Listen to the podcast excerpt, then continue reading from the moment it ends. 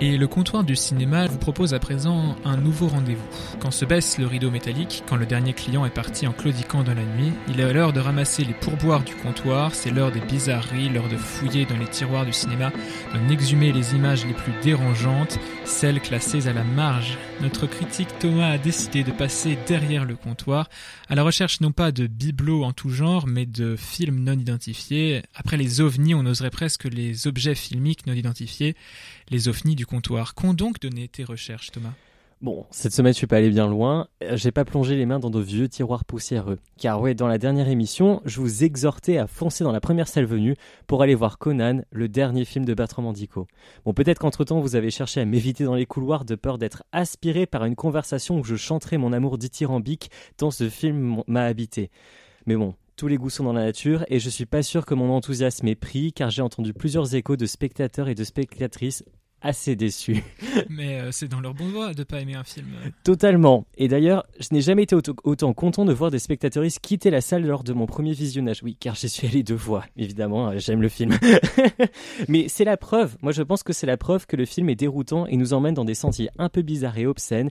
Aujourd'hui, je voulais affirmer mon amour pour ce film et expliquer pourquoi je l'aime autant.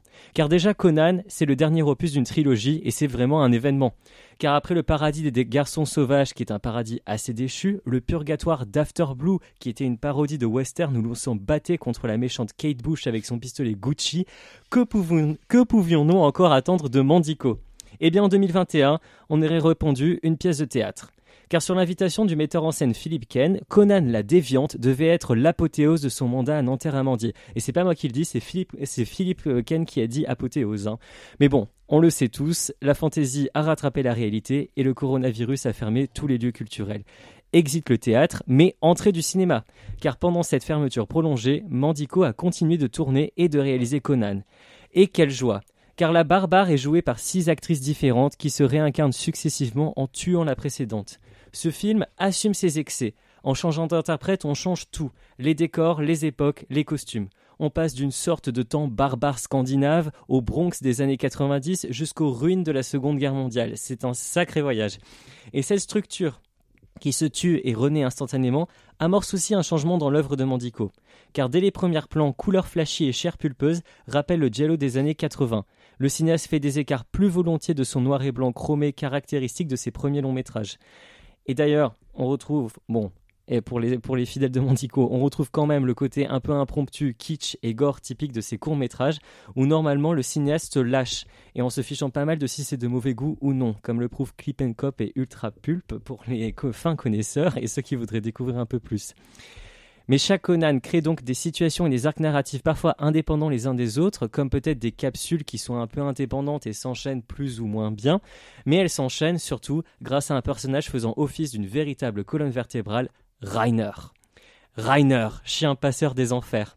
Car c'est une réinterprétation de Cerbère, un véritable chien des enfers qui porte le nom du cinéaste non moins sulfureux Rainer Werner Fassbinder.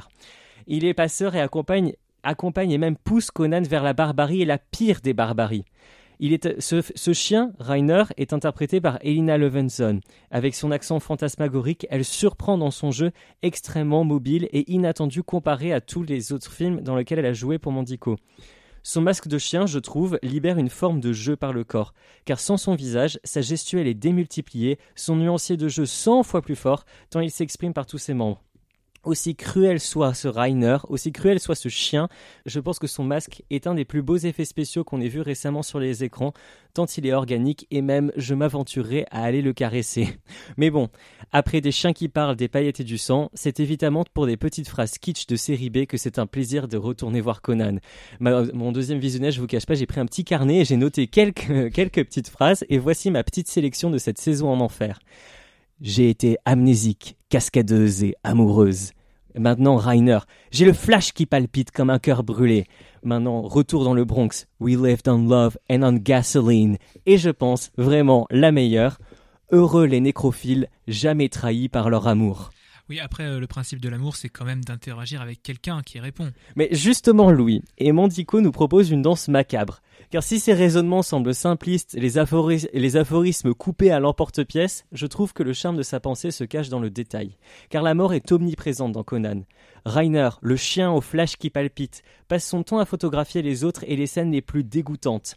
Plus les scènes sont barbares, plus le flash s'emballe l'appareil photographique ne fait que capter les morts au risque même de tuer car Rainer manque même d'achever Conan, notre personnage principal, réputé immortel. Mais cet appareil photographique, manié par ce cerbère au blouson de cuir, n'est qu'un appareil de communication avec la mort pour moi. Et dans un petit coin de ma tête, l'Orphée de Cocteau est apparu. Les miroirs sont la porte par lesquelles la mort va et vient. Ne le dites à personne du reste. Regardez-vous toute votre vie dans une glace et vous verrez la mort travailler comme des abeilles dans une ruche de verre. Bon, j'ai essayé la, voix grésillante, Ina. Euh, bon, je citais Orphée, voilà. C'était plus ou moins réussi. Mais le flash, je trouve, chez Mandico, c'est clairement l'inverse du miroir. Le flash, c'est vraiment cet instant d'éblouissement pour mieux faire apparaître la lumière sur une scène donnée et il permet de suspendre le temps et nous emmène dans un temps figé, celui d'une image gravée sur la pellicule. Or, jamais nous ne voyons les images prises par Rainer. Contrairement à ce que l'on voit sur la glace, ces photos-là n'existent pas et on les voit jamais sortir du, du, petit boîtier photographique. Et ce qui est intéressant, ce n'est pas de voir les images, mais de comprendre qu'on les multiplie pour accumuler ces instants mortifères.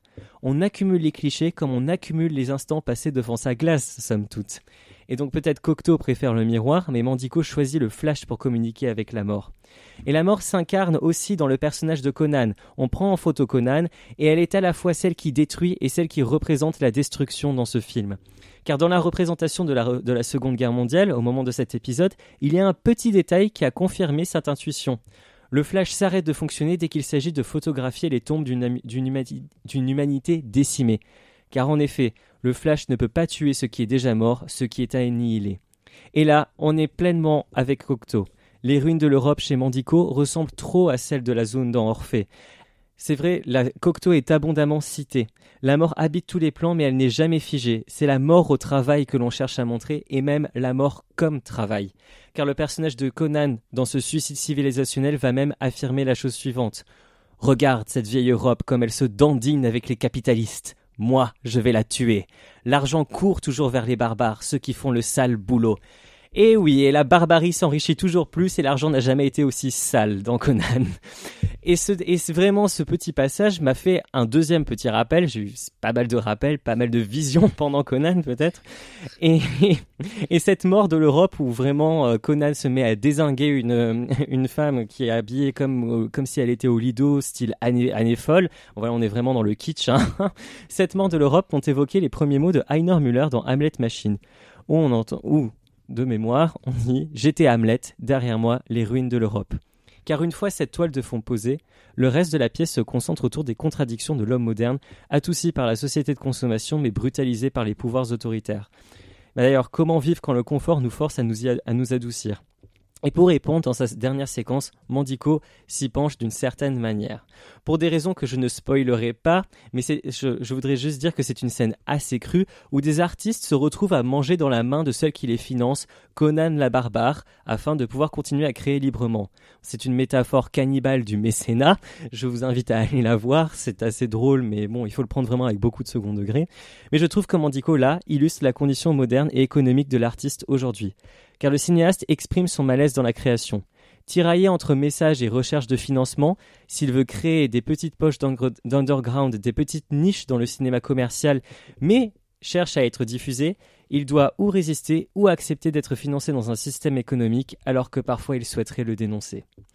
En somme, Conan est un véritable plaisir cinéphile, voire nécrophile, pour reprendre les mots de Rainer. Car aimer un film, c'est comme aimer un mort. Le cinéma est un objet mort qui ne vous répondra jamais. Vous l'aimez ou le détestez qu'à partir du regard que vous lui portez. Et Conan, en occupant les salles, est un des rares espaces où on peut encore s'enterrer dans sa niche et regarder toutes les immondices du monde assaisonnées de paillettes. Et y prendre du plaisir, en tout cas pour moi. Car au fond, vaut mieux en rire et aux éclats de notre monde grotesque que d'en pleurer. C'est la seule condition si vous, pour apprécier ce banquet underground. Et si vous voulez vous resservir, le 17 décembre, Mantico aura carte blanche à 23h sur France 2 pendant plus d'une heure et demie. Et comme dirait Rainer le chien, j'aimerais finir en criant Heureux les cinéphiles, jamais trahis par leur amour. Et voilà, merci beaucoup Thomas pour ce premier OVNI aristophanesque et outrancier. C'était Conan de Bertrand Mandico et c'est en salle depuis le 29 novembre également.